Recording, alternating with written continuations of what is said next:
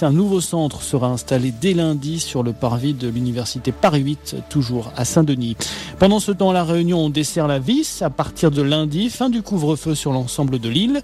L'obligation du port du masque est également levée dans les établissements soumis au pass sanitaire et accueillant du public en extérieur.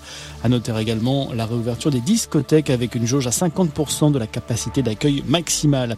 Et puis du foot ce soir, début de la 9 journée de Ligue 1, lance deuxième au classement, accueille Reims, coup d'envoi de la rencontre à 21h. Voilà pour l'essentiel de l'actualité.